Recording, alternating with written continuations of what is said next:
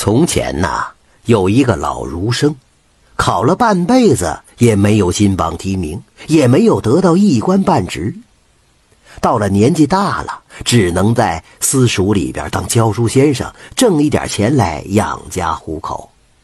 虽然他混得一无是处，但是他却是脾气倔强，更不信什么鬼狐之说。在他们村子的东北方向，有一片老墓地。这里呀，古树参天，整个墓地就是大白天里也是阴森森的，更没人敢进去。后来呀，传说墓地里边住着狐狸精，据说还经常听到里边有唱戏的声音，反正是越传越玄乎，人们都不敢到那里边去了。有一天，这老儒生在镇上和朋友喝了不少酒。回家的时候，却摇摇晃晃的来到了那片老墓地旁边。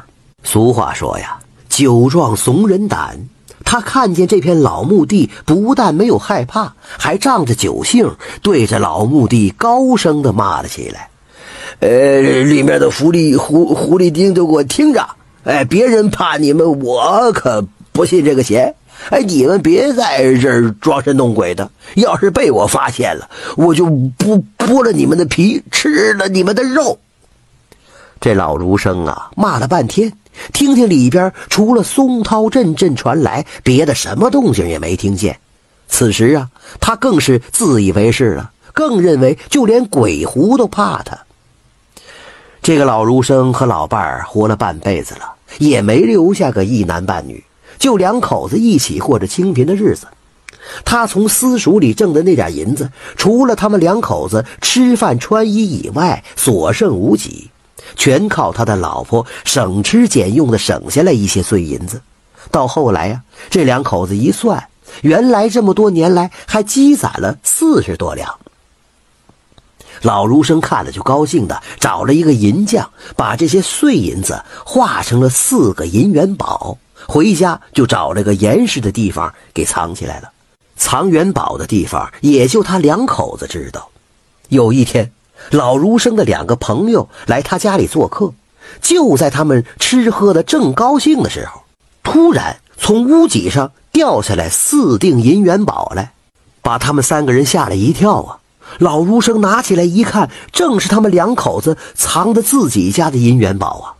他的两个朋友看了，都取笑老儒生，说道：“哎呀，老同窗啊，平日里总是说自己家里清贫，以不为五斗米折腰自居，嘿嘿，现在露底儿了吧？”老儒生听得羞得无地自容，看着这四锭银元宝，也是哭笑不得。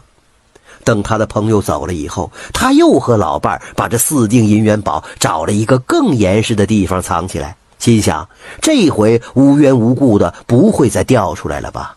谁知道过了几天，他的老伴在他们家的粪坑里又发现这四锭元宝了。他们两口子百思不得其解：哦，藏得这么严实，怎么又跑到粪坑里来了呢？难道元宝还长了腿，还长了翅膀了？这到底是怎么回事呢？又费了半天的劲，才把银元宝从粪坑里捞出来。用清水洗干净，然后在屋子里挖了一个坑，装在一个瓷坛子里，把这四锭银元宝给埋好了，这才放心。十几天过去了，老儒生在一个夜晚回家的路上，突然发现有四只狐狸，每只狐狸都抱着一个银元宝，从他身旁跑过去。他看了，又突然想起家里的四个银元宝了，就赶快跑回家一看。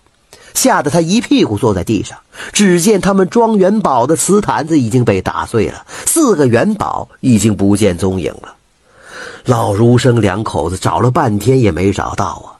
他们舍不得吃，舍不得穿，半辈子了就攒了这四个元宝啊，好将来做棺材本的，却现在找不到了。心疼的两口子天天以泪洗面，不吃饭也不睡觉了。老婆就埋怨他呀。你个老东西，是不是得罪狐仙了呀？你是狐仙专门来惩罚咱们的呀？后来呀，老儒生实在是没办法了，也顾不得自己的脸面了，就找了一个老道士求助。老道士听了他骂狐狸精的经过和后来银元宝发生的奇怪事情，然后对老儒生说：“哎呀，看来呀，你是得罪狐仙了。你说你没事干，狐仙好好的又没得罪你，你去招惹他们干什么呀？老儒生听了，想想，确实是自己没事自找烦恼，为了自己那点虚荣心去骂狐仙。就求老道说：“哎呀，求求老先生了，哎，你就给我想想办法吧。”老道听了，看着这可怜的老儒生，同情的说道：“你只有买上香纸和贡品，再到老墓地里去一趟，实心实意的对狐仙赔礼道歉。只要狐仙原谅你了，你的元宝才能回来。”老儒生离开老道士，也没有回家，就到镇上买了香纸和贡品，然后又到那个老墓地里去了，摆上贡品，烧了香纸，是又磕头又赔礼道歉，折腾了半天才回家。他到了家里，老婆就高兴对他说：“哎呦，你说奇怪吧？咱们的元宝回来了。”从这以后啊，老儒生家里的四个银元宝就再也。没出过事儿，这真是老儒生脾气倔，偏要得罪狐仙爷。四个元宝去复还，叫你老儿不信邪。